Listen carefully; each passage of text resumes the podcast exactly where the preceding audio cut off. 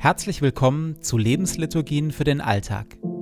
Mit Hilfe der Lebensliturgien wollen wir uns mit Gott verbinden und uns von seinem Geist in die Freiheit führen lassen.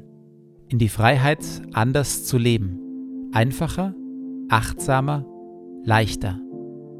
Jede Lebensliturgie beginnt und endet mit Gebeten, die immer gleich bleiben. Bibeltext und Impulse in der Mitte wechseln. Am intensivsten wirken die Lebensliturgien, wenn sie in Ruhe angehört werden. Und jetzt viel Freude damit.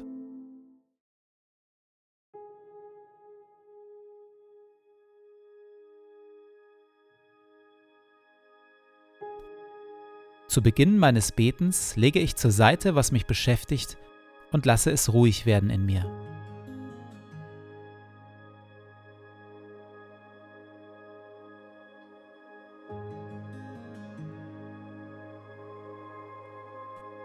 Ich sammle meine Gedanken und atme langsam und bewusst.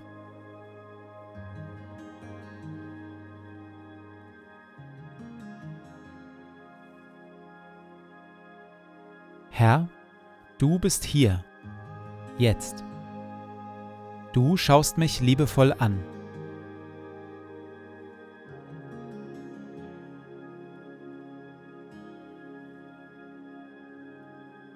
Lobe den Herrn meine Seele. Herr mein Gott, du bist sehr groß. In Hoheit und Pracht bist du gekleidet. Licht ist dein Kleid, das du anhast. Du breitest den Himmel aus wie ein Zelt. Du lässest Brunnen quellen in den Tälern dass alle Tiere des Feldes trinken.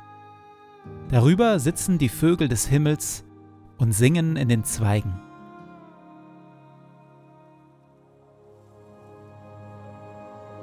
Du tränkst die Berge von oben her und machst das Land voll Früchte, die du schaffest.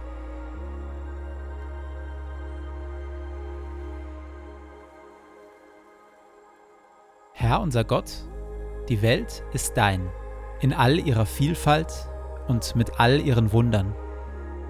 Lob sei dir und Dank dafür. Auch ich bin dein. So bitte ich, erfülle und leite mich mit deinem Heiligen Geist, dass ich die Schönheit deiner Schöpfung wahrnehme und auf eine Weise lebe, die deine Welt bewahrt und weltweit zum Segen wird für viele. Amen.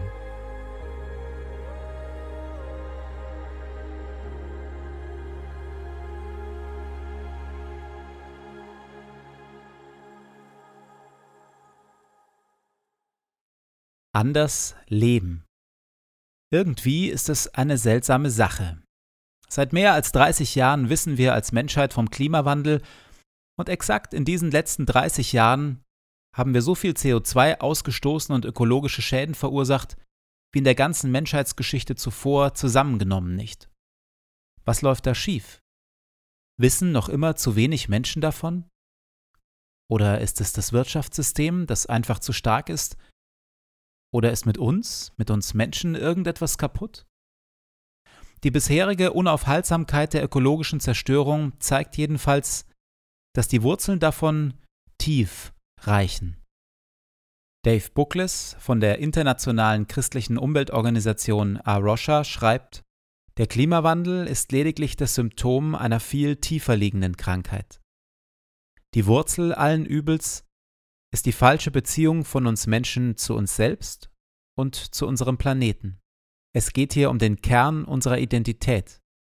Wir müssen also nicht nur unseren Umgang mit diesem Planeten und seinen Geschöpfen überdenken, wir müssen vor allem überdenken, wer wir sind. Zitat Ende.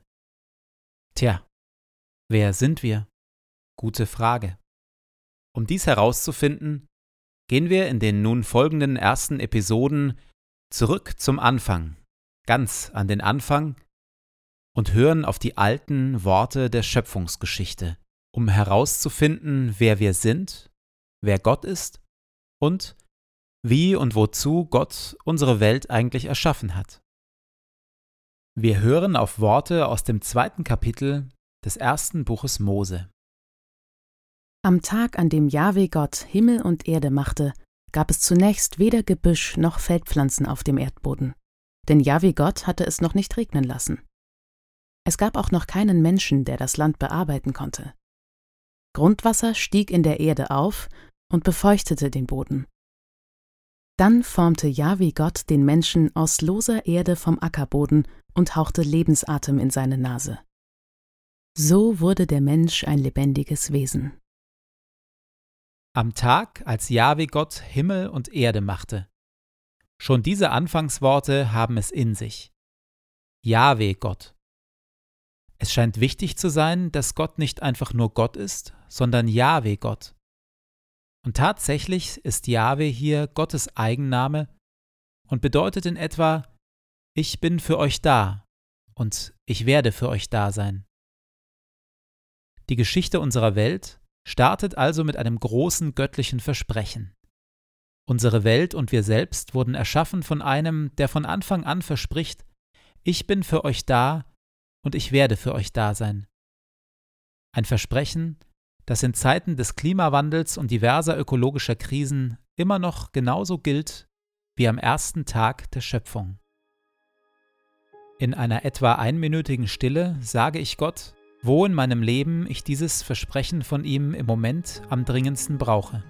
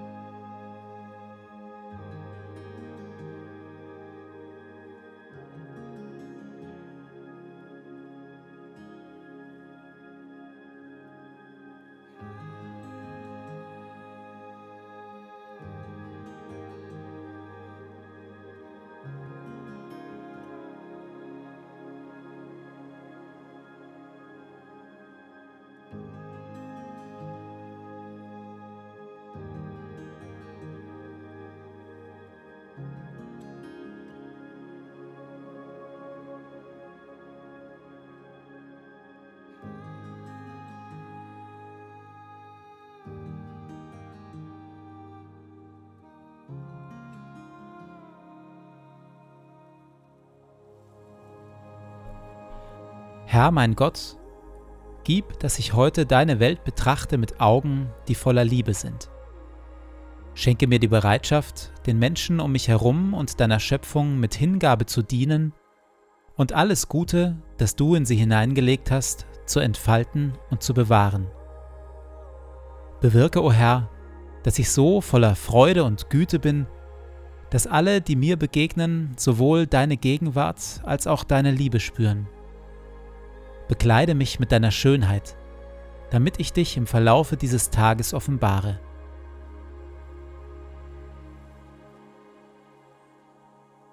Ehre sei dir Vater, dir Sohn und dir Heiligem Geist, wie es war im Anfang, so auch jetzt und dann alle Zeit und in Ewigkeit. Amen.